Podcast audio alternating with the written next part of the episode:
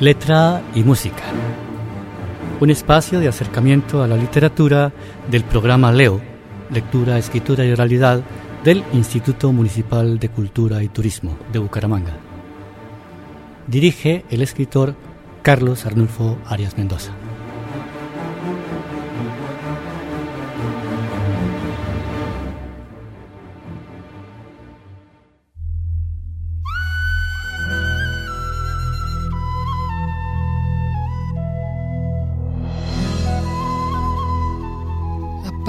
De sucesos el mercurio y la estafeta. Entre dietas para obesos, chismes y falsos profetas, confirmaba que sin beso se marchitan las violetas. Sí. Maldigo del alto cielo que no se expropió su canto, sus décimas, su pañuelo, su quincha mal y su llanto, viola de chicha y pomelo, cacerolas del espanto, sí.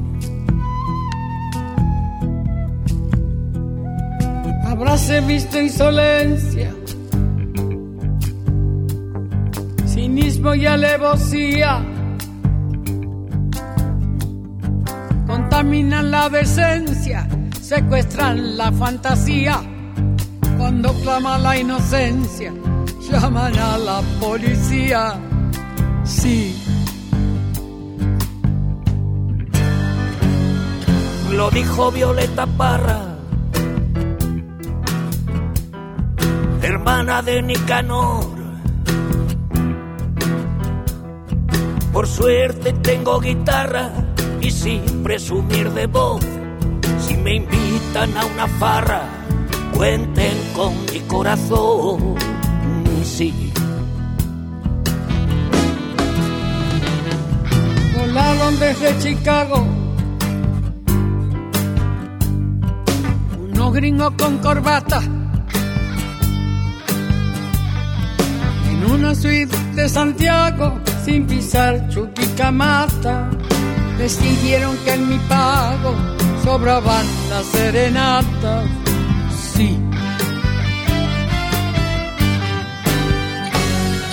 Más sola que una maleta, olvidada en la gran vía.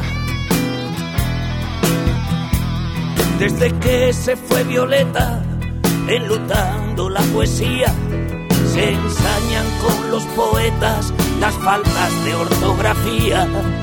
Sí. La poetita de mi Chile. Los listos de Washington. La mancillan con fusiles, te acribillan la razón. Ojalá ya sean los desfiles y el Cristo que nos fundó.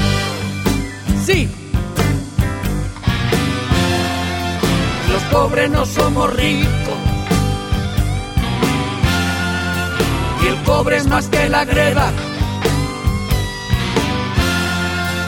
La libertad cierra el pico desde que hay toque de queda. Pregúntale a los milicos que hicieron en la moneda. Sí. Pregúntale a los milicos que hicieron en la moneda. Sí. Pregúntale a los milicos que hicieron en la moneda. Sí. Sí. Pregúntale a los milicos que hicieron en la moneda. Sí. Buen tiempo para todos, para todas y los demás también. Entonces, es decir, porque si no nos alargamos haciendo la presentación con los y las y terminaremos en aquella cosa que dice que el perro y la perra son el mejor y la mejor amiga y amigo del hombre y de la mujer, por supuesto. Bueno, y nos enredamos. Hoy mm, Precisamente hace ocho días, el otro martes pasado, que no recuerdo ya ni siquiera qué fecha fue, pero que la pasamos muy divertido, estuvimos hablando con José, eh, el autor de Letanía del Destiempo, en la UNAP, haciendo la presentación del libro. Y hoy arrancamos el programa eh, con Mercedes Sosa y, ¿qué? y, don Joaquín Sabina eh, haciendo Violetas para Violeta. Ustedes dirán, bueno, ¿y eso todo eso qué tiene que ver con el libro de, de José? Es el libro de José es un libro que, que va rodando entre, entre la música y la literatura. Letanía del Destiempo eh, es, un, es una mezcla bastante extraña. ¿Qué es para José Letanía del Destiempo? Gracias, Carlos. Eh, Letanía del Destiempo es una novela de bolsillo.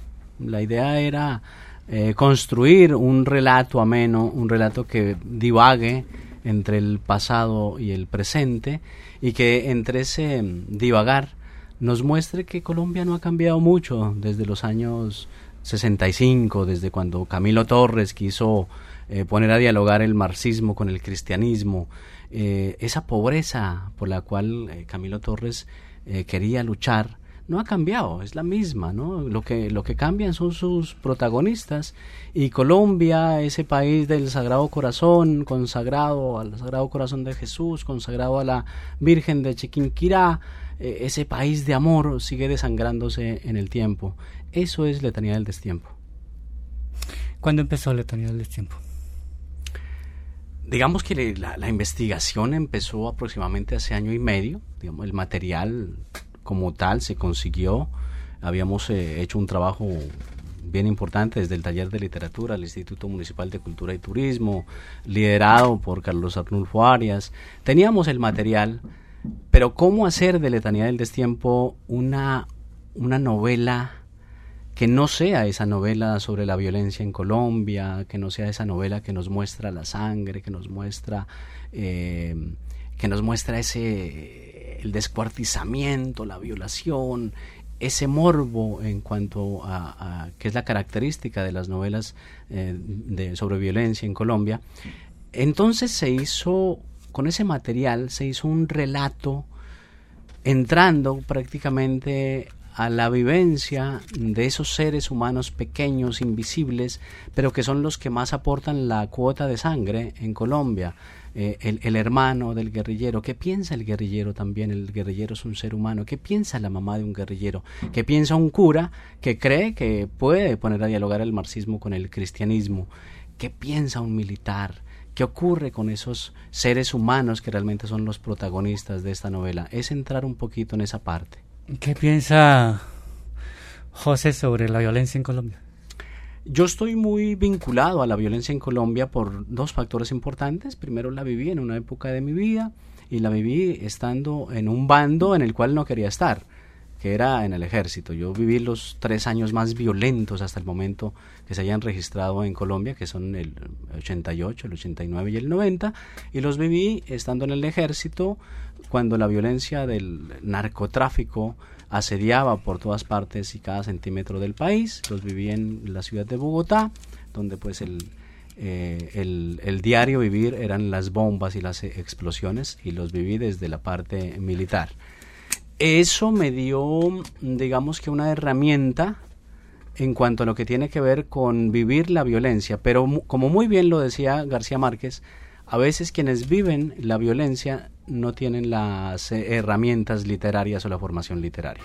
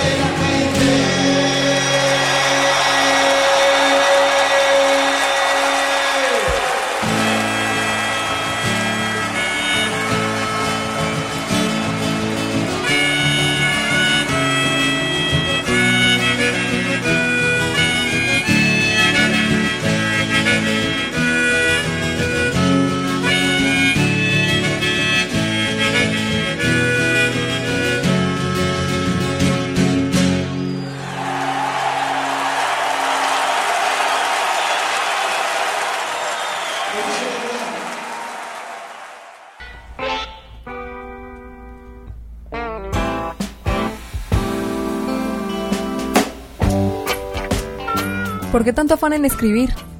Porque, porque hay un concurso literario patrocinado por la Gobernación de Santander y el plazo para la entrega de las obras vence mañana. Te pellizcaste como tardecito. Sí, tienes razón, pero haré el intento. Lo importante es que no mueras en el intento. Eres muy buena escribiendo, pero por lo general esas cosas están arregladas y a estas alturas ya tendrán elegido un ganador. Es posible, pero pienso participar para que la novela tenga por lo menos un lector. ¿A qué lector te refieres? Al número uno, es decir, a la persona que le sea asignado mi trabajo para calificarlo. Tendrá que leerlo en su totalidad. Yo seré tu lector número uno. Quiero leer todo lo que escribas. Tú eres el lector cero. El número cero está reservado para la persona más allegada al escritor. Por lo tanto, el uno será el jurado responsable de leerme.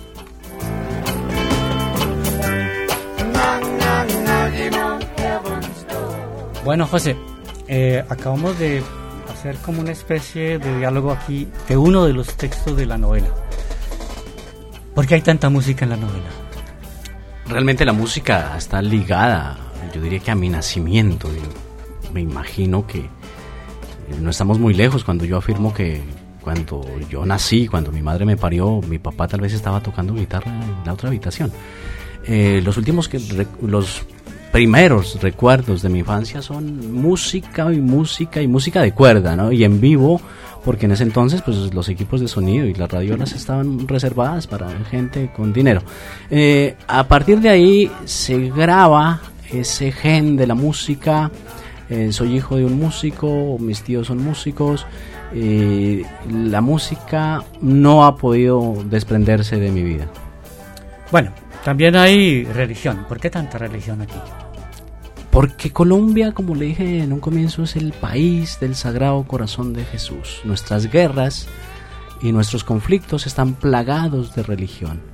Eh, no en vano, hay filósofos que afirman que las tres religiones monoteístas son las causantes de las peores tragedias de la humanidad. Yo diría que también en Colombia la religión tiene mucho que ver con nuestra tragedia. Nuestra tragedia. ¿Tú sí crees que nuestros gobernantes hayan sido religiosos de alguna manera? No, en absoluto. No, ellos dicen, afirman creer en Dios, pero eh, esa fe y ese dogma está muy lejos de su práctica. Camilo Torres lo, lo resumía muy bien. No basta con eh, tener una fe, sino que hay que practicar esa fe. Y él la practicó tanto que se fue como un, eh, como un digno eh, discípulo de Cristo y dio la vida por los demás. ¿Qué papel crees que ha jugado la religión en esta lucha violenta en el país? Mucho. La importancia de la religión en, en, la generación de esta violencia es, es demasiada.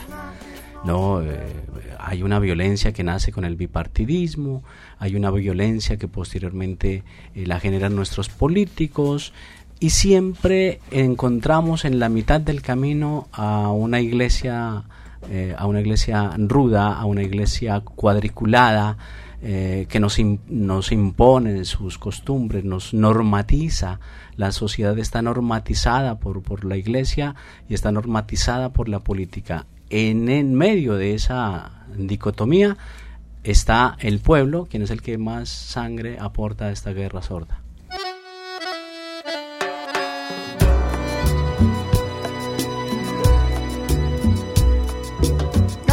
Ojos por cielo. Sus palabras tan dulces, tan claras, cambiamos por truenos. Sacamos cuerpo, pusimos alas ahora vemos una bicicleta alada que viaja. Por las esquinas del barrio, por calles, por las paredes de baños y cárceles las armas. Que aquí solo hay pibes comiendo. Cambiamos fe por lágrimas. ¿Con qué libro se educó esta bestia? Con saña y sin alma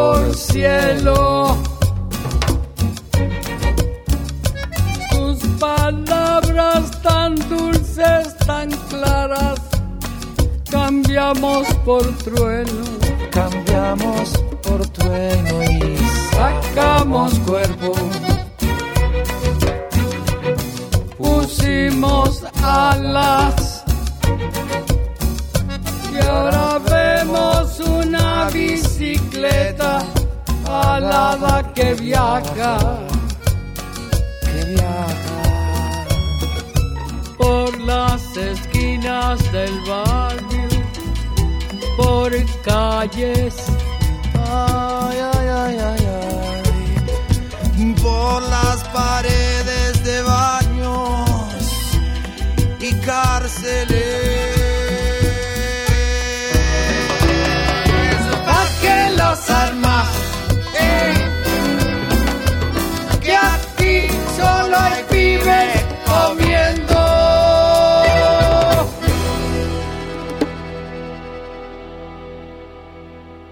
Bueno, hay, una parte del libro eh, bien interesante que es cuando mm, está la toma del Palacio de Justicia, que yo creo que es la, uno de los eventos, de los tantos eventos que parten en dos la historia de Colombia. La historia de Colombia es multiplicadamente partida en dos.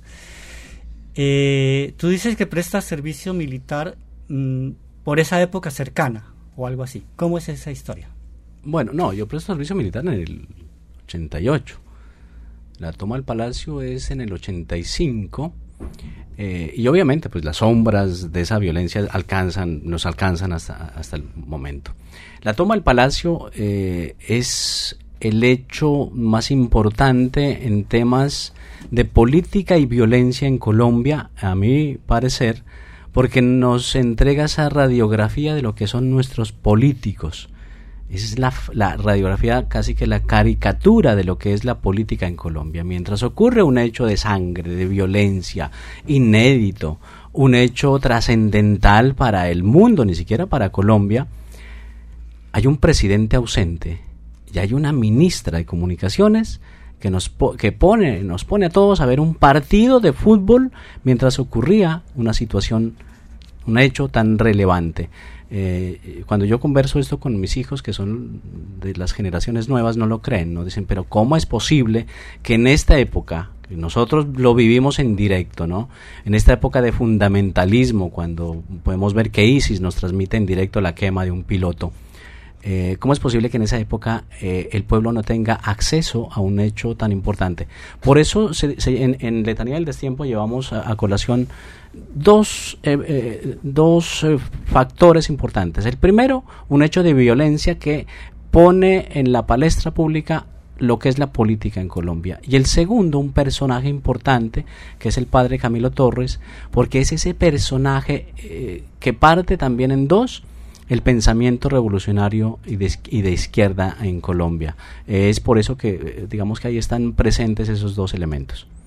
Bueno, hay, algo interesante. Dijiste que había un presidente ausente. Ese presidente mm, que le dicen que es, que es poeta, amaga o amaga, no, en amaga nació y él amaga de poeta. Este individuo eh, está viviendo en Barichara.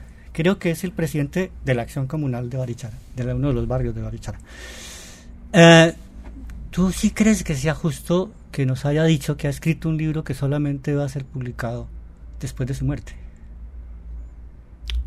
Nuevamente, repito, la radiografía de lo que son los políticos en Colombia. Esos, ese es el, talante de los políticos que tenemos en Colombia. ¿no? Nos hablan de verdad, justicia y reparación. Y hay un señor que tiene toda la verdad, que conoce todo lo que ocurrió y que tiene la obligación de contarle al país qué pasó con esas víctimas, por qué se tomaron esas decisiones, que nos dice que después de muerto nos va a contar la verdad. Eso solamente ocurre en Colombia y solamente con un político de la clase política colombiana.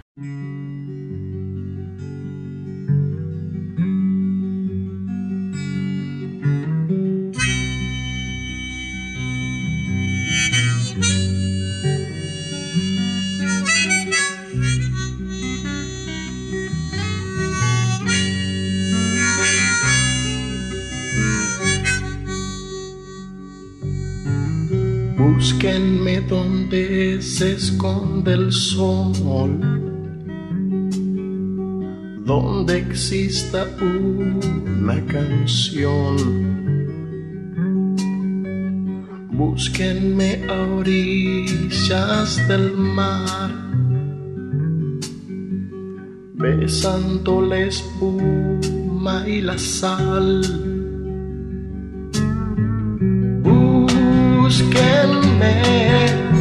me encontrarán en el país de la libertad. Búsquenme,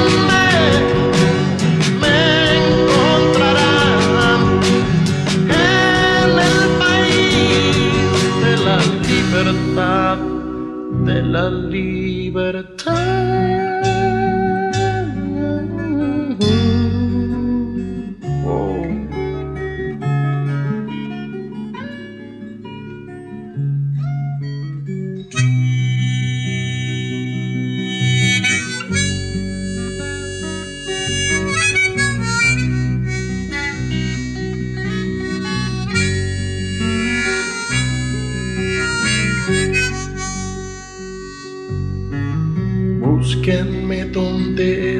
Detiene el viento, donde haya paz o no existe el tiempo, donde el sol seca las lágrimas de las nubes en las mañanas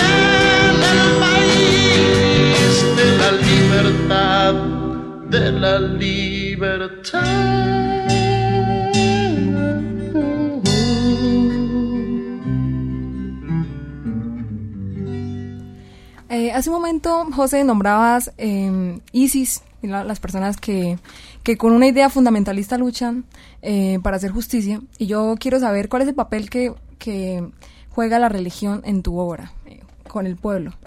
Un papel fundamental. La religión eh, es la protagonista de los eventos históricos en Colombia. Todo todo hecho de violencia de una u otra forma está atravesado por la religión. Eh, la religión es ese mm, es esa metáfora que siempre nos tiene a la expectativa, porque al igual que la revolución, fíjate cómo es de interesante, ¿no? La religión tiene una similitud con la revolución. ¿Cuál es esa similitud? La promesa no cumplible, ¿no? Mientras yo tenga una promesa que por hecho no se puede cumplir, tengo dominio sobre un pueblo. Entonces allí juega un papel interesante. Lo mismo que la revolución. La revolución es una promesa no cumplible. Mientras yo sueño con tomar el poder, con tomar las riendas de un país, eso me incita a la revolución. Cuando yo tengo las riendas del país no sé qué hacer. Ejemplo, Cuba, Venezuela y otros países.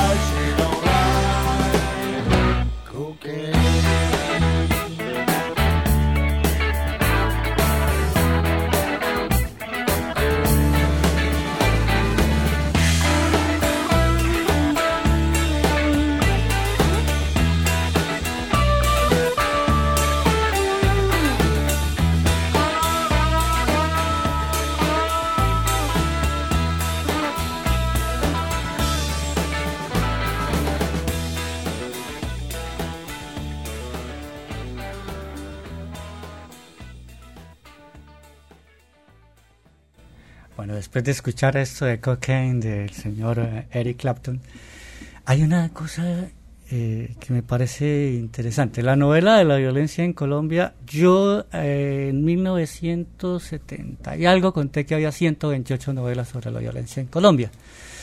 Y lógicamente se han producido mucho más. ¿Cuáles son los personajes, escritores de novela en Colombia que más te han para ponerlo en términos bastante, bastante triviales, que te han tramado más? Bueno, Carlos, eh, en cuanto a personajes, pues eh, el, coronel Aureliano Buendía, ¿no? Eh, es ese colombiano. Esos somos los colombianos. Ahí nos, nos vemos representados, al menos yo veo representados esos hombres soñadores, quijotescos, que vamos en busca de un sueño eh, pero finalmente está ese factor violento, ¿no? El coronel sale eh, con una travesía, sale a conquistar el mundo eh, y hay una guerra. Él no, no, sabía que había una guerra en el, en el, exterior. y, y, García Márquez quiere darnos a entender que esa guerra era la nuestra, ¿no? que esa guerra era la que vivía Colombia en su momento. Yo pienso que el coronel Aureliano es ese personaje más emblemático y que más nos representa a cada uno de nosotros en, en Colombia. ¿Y de los escritores, cuáles te interesan? Bueno, mmm, tengo varios. Yo diría que Eduardo, Eduardo Caballero Calderón es uno de los pioneros de la novela de la violencia en Colombia. Mm, sin embargo, fíjese que aunque no escribe sobre violencia, escribe muy buenas, eh, las novelas más lindas, tal vez, Tomás Carrasquilla, y pues no puedo dejar a García Márquez, que es, el ícono colombiano en cuanto a novela. Y si tuviéramos que hablar de del concurso, ¿cómo ves a los otros novelistas? ¿Ya tuviste la oportunidad de verlos, de leerlos o, qué ha pasado con ellos? En esa parte yo debo ser muy sincero. Primero, pues me, siento muy halagado por haber ganado el concurso. Sin embargo, cuando yo digo sincero, quiero decir que a Santander le hace falta ese impulso, le hace falta esa motivación para los escritores santanderianos, para los escritores bumangueses. Eh, y esa es, esa es la, digamos que la, la petición que yo le haría a todos los habitantes de Santander el interés por la lectura, el interés por el escribir, eh, tener una estética en nuestras narraciones, eh, entrar un poquito eh, a profundizar más en el fondo de lo que es la literatura. Esa sería como la panorámica que yo me planteo.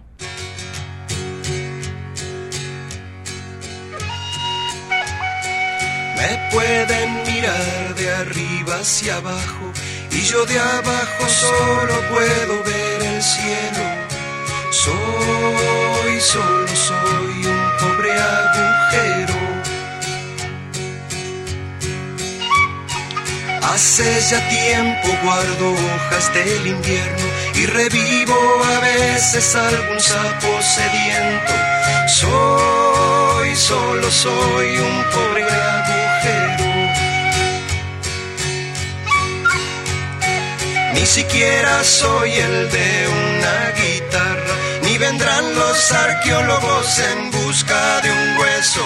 Soy, solo soy un pobre agujero. No tengo cuerpo ni me sopla el viento. Para la regla calles quizás no molesto. Solo tengo adentro, soy un pobre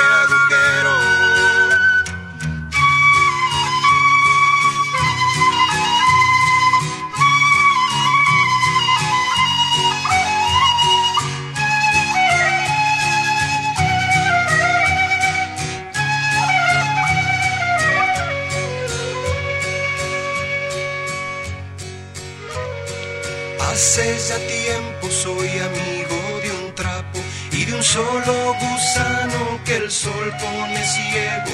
Soy, solo soy un pobre agujero. Después de las lluvias crío renacuajos, pero cuando se van quedo solo en silencio. Soy, solo soy un pobre agujero.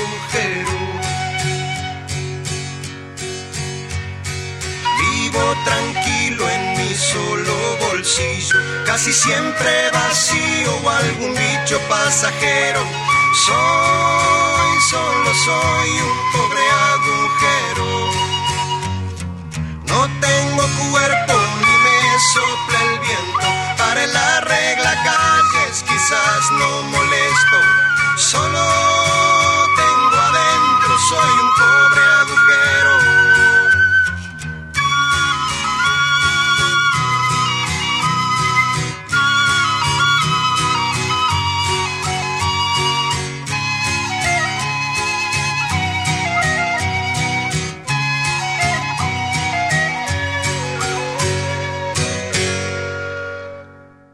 Soy un pobre agujero, nos dice León Gieco. Bueno, eh, hay una cosa, José. Eh, Tú podrías decirnos, eh, hacer, bueno, vamos a jugar un poco como Chink, abrir la página al azar, tres páginas al azar de Letanía del Destiempo, ¿vale? Vale, con mucho gusto. Bueno, aquí abrimos la novela en la página 46, ¿no? Me acerqué a ella mientras lavaba ropa en el patio. No me justifiqué ni me disculpé por ser revolucionario. Le hice entender que nuestra lucha quería evitar que hubiese más mujeres pobres rompiéndose el espinazo al lavar ropa ajena como lo hacía ella. Se abrazó a mí llorando. Dame tiempo. Quiero más tiempo para estar a tu lado antes de que la muerte me alcance, enfatizó con un suspiro hondo. No contesté ni una palabra. Un beso en la frente selló nuestro amor y me retiré al cuarto de las cinco camas con un nudo en la garganta y con los ojos humedecidos. No quería que me viera llorando. Sus, palabra- sus palabras seguían sonando como truenos en mi mente. Dame tiempo, dame tiempo, dame tiempo. ¿Cuánto daría por que tuviese todo el tiempo del mundo, por hacerle realidad sus sueños, por su felicidad? Nuestro tiempo había terminado. Ahora solo éramos habitantes del pasado. Pero no acabe de hablar con ella ahora mismo en el presente? Sí, pero eso fue hace tres minutos. Mi presente con ella era mi pasado más inmediato. Eso explica la melancolía que siempre me embarga, mi estado de ánimo siempre inmerso en el pasado, en los recuerdos, en esa condición del ser humano de vivir de los recuerdos que al final no son nada.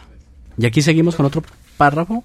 Esto ocurre en San Vicente Chucuri. Me asombró saber que las gentes de Patio Cemento conocen muy bien su historia, no son ajenos a la guerra, pues las heridas siguen frescas. Poco a poco se fueron animando las demás personas para contar su pedazo, un pedazo de su vida. Cada relato, cada vivencia, cada herida era material suficiente para escribir mil novelas de dolor. Pero Colombia está harta de sangre. Ya no nos caben más relatos sobre la siniestra violencia y el despiadado narcotráfico. Estos campesinos habían nacido aquí mismo, en estos campos, con asistencia de parteras. Sin embargo, sus padres decidieron registrarlos en Bucaramanga o en Barranca Bermeja, evitando de esa forma que sus hijos fueran identificados como hijos de San Vicente, pues para ese entonces era considerado un pueblo guerrillero. Les habían castrado su identidad. Eran de San Vicente, pero no, no, eran de San Vicente. Otra vez la contradicción del ser y no ser. Los campesinos chucureños quedaron en un limbo. Debían resolver esa contradicción de ser hijos de esta tierra, la cual al mismo tiempo se les negaba. Era un doble desarraigo y una doble emancipación. Les habían quitado sus tierras y habían sido desplazados forzosamente para dejarlos sin, identidad y sin tierra. Bueno, y para finalizar, Leamos el final. Aquí lo tenemos, nos sale la última página. No había niños a, esa hora. Unos pocos vecinos madrugadores se afanaban para llegar a sus trabajos. La algarabía y la música habían desaparecido. Había desaparecido los parasoles de colores, no había vendedores en el contorno de los andenes, todo estaba en silencio, como si el calor de ayer hubiese marchitado la vida para darle paso a la muerte, a la misma muerte, a la que siempre llega temprano cuando uno menos la espera, la misma muerte que alcanza primero a los más débiles, a los desvalidos, a los pobres, aquellos por quienes dieron su vida a Cristo, Camilo, Enrique, José, Manuel, Sebastián y todos esos hombres de los que hablaba mi hermano y que cada día caen en diferentes partes del mundo, ofrendando su vida por los demás como muestra del verdadero amor. Esa, la misma muerte, porque no hay otra. Corre que vas tarde, gritó Laura, asomada en la ventana. Levanté la mirada y le dije adiós con la mano. Era verdad. Se me decía tarde, siempre es tarde para todo, era tarde para entregar la novela, era tarde para rehacer lo que hice mal, y lo que hice mal lo hice mal, porque solo tuve una oportunidad. Por eso ando siempre a deshoras, ando absorto en el tiempo del destiempo.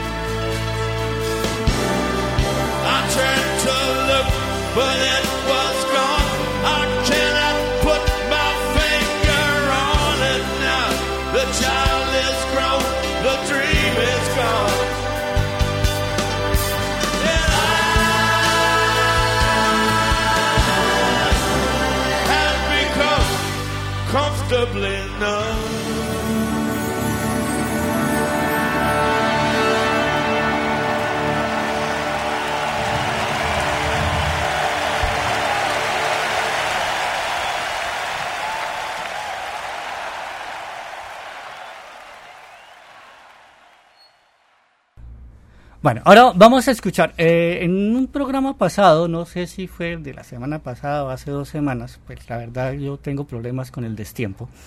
Eh, escuchamos a, un señor llamado Gonzalo Arango. Vamos a escuchar el último, el penúltimo pedazo de ese fragmento de Gonzalo Arango que se llama Elegía de Esquite. Y cuando termine, nos vas a contar si tú crees que Gonzalo Arango fue visionario o no en ese texto. Claro. Estoy contento de que lo hayan matado. Sí. Y también estoy muy triste. Porque vivió la vida que no merecía. Porque vivió muriendo, errante y aterrado, despreciándolo todo y despreciándose a sí mismo. Pues no hay crimen más grande que el desprecio de uno mismo. Dentro de su extraña y delictiva filosofía, este hombre no reconocía más culpa ni más remordimiento que el de dejarse matar por su enemigo, toda la sociedad. ¿Habrá alguna relación con él aquello de que la libertad es el terror? Un poco sí. Pero ¿era culpable realmente? Sí, porque era libre de elegir el asesinato y lo eligió. Pero también era inocente en la medida en que el asesinato lo eligió a él. Por eso, en uno de los ocho agujeros que abalearon el cuerpo del bandido, deposito mi rosa de sangre. Uno de esos disparos mató a un inocente que no tuvo la posibilidad de serlo. Los otros siete mataron al asesino que fue. ¿Qué le dirá a Dios este bandido? Nada que Dios no sepa. Que los hombres no matan porque nacieron asesinos, sino que son asesinos porque la sociedad en que nacieron les negó el derecho de ser hombres. Menos mal que Desquite no irá al infierno, pues él ya purgó sus culpas en el infierno sin esperanzas de su patria. Pero tampoco irá al cielo porque su ideal de salvación fue inhumano y descargó sus odios eligiendo las víctimas entre inocentes. Entonces, ¿a dónde irá Desquite? Pues a la tierra que manchó con su sangre y la de sus víctimas. La tierra que no es vengativa, lo cubrirá de cieno, silencio y olvido. Los campesinos y los pájaros podrán ahora dormir sin zozobra. El hombre que erraba por las montañas como un condenado ya no existe. Los soldados que lo mataron en cumplimiento del deber le capturaron su arma en cuya culata se leía una inscripción grabada con filo de puñal. Solo decía, esta es mi vida. Nunca la vida fue tan mortal para un hombre. Yo pregunto sobre su tumba cavada en la montaña. ¿No habrá manera de que Colombia, en vez de matar a sus hijos, los haga dignos de vivir? Si Colombia no puede responder a esta pregunta, entonces profetizo una desgracia. Desquite resucitará y la tierra se volverá a regar de sangre, dolor y lágrimas. Carlos, eh, Gonzalo eh, en ese texto pienso que profetiza la realidad. Desquite resucitó. Res- Desquite está naciendo. Desquite está, está vivo. Eh, Gonzalo nos, nos muestra eh, esa doble cara de lo que es la delincuencia, de lo que es la subversión, de lo que es por qué se origina este asesino, por qué el origen del violento que no tiene más alternativa que la violencia, porque este país le da la espalda, porque este país no tiene oportunidades. Y lo estamos viendo en este momento. Desquite no es un solo hombre, Desquite son bandas organizadas como eh, el Clan del Golfo, como los urabeños, como eh, las disidencias de las FARC, como los mismos del ELN. Allí está Desquite. ¿Por qué? Porque Colombia no ha reivindicado a su población, porque Colombia nos niega la oportunidad de ser alguien en la vida y la única forma que tienen los más radicales es el camino de las armas. A esta hora exactamente hay un niño en la calle. Hay un niño en la calle.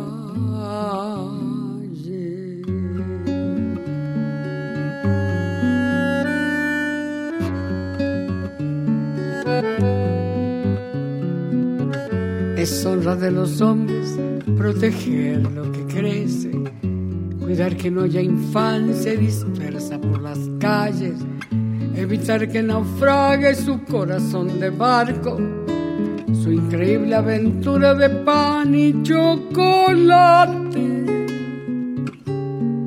poniéndole una estrella en el sitio del hambre. De otro modo es inútil, de otro modo es absurdo ensayar en la tierra la alegría y el canto, porque de nada vale si hay un niño en la calle. Todo lo tóxico de mi país a mí me entra por la nariz. Lavo auto, limpio zapatos, huelo pega y también huelo paco. Robo billetera, pero soy buena gente. Soy una sonrisa sin dientes, lluvia sin techo, uña con tierra. Soy lo que sobró de la guerra. Un estómago vacío, soy un golpe en la rodilla que se cura con el frío. El mejor guía turístico del arrabal por tres pesos te paseo por la capital. No necesito visa para volar por el redondel porque yo juego con aviones de papel. Arroz con piedra, fango con vino y lo que me falta me lo imagino. No debe andar el mundo con el amor descalzo, enarbolando un diario como un ala en la mano, trepándose a los trenes, canjeándonos la risa, golpeándonos el pecho con un ala cansada. No debe andar la vida recién nacida a precio. La niñez arriesgada una estrecha ganancia, porque entonces las manos son inútiles fardos y el corazón apenas una mala palabra. Cuando cae la noche duermo despierto, un ojo cerrado y el otro abierto. Por si los tigres me escupen un balazo, mi vida es como un circo pero sin payaso.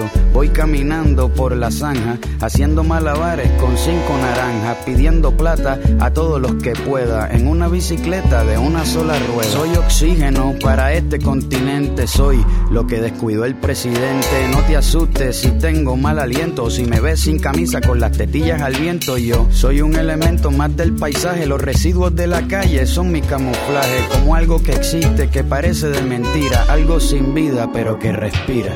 Pobre del que olvidado que hay un niño en la calle, que hay millones de niños que viven en la calle y multitud de niños que crecen en la calle. Yo los veo apretando su corazón pequeño, mirándonos a todos con fábula en los ojos. Un relámpago tronco les cruza la mirada, porque nadie protege esa vida que crece. Y el amor se ha perdido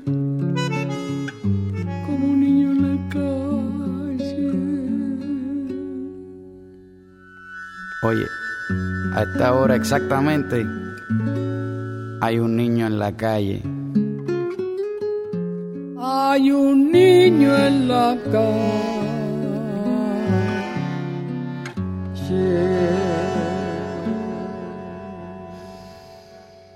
Bueno, con esta eh, canción de René Pérez con Calle 13 y mm, Doña Mercedes Sosa, nos fuimos eh, de letra y música hoy. Muchísimas gracias José, muchísimas gracias Valentina por haber colaborado con este programa y muchísimas gracias Juan Carlos por la grabación. Y nos hablamos en la próxima esquina, que es el próximo martes a esta misma hora, digo una hora antes para que sea eh, para que terminemos a esta misma hora. Letra y música. Un espacio de acercamiento a la literatura del programa Leo, Lectura, Escritura y Oralidad del Instituto Municipal de Cultura y Turismo de Bucaramanga. Dirige el escritor Carlos Arnulfo Arias Mendoza.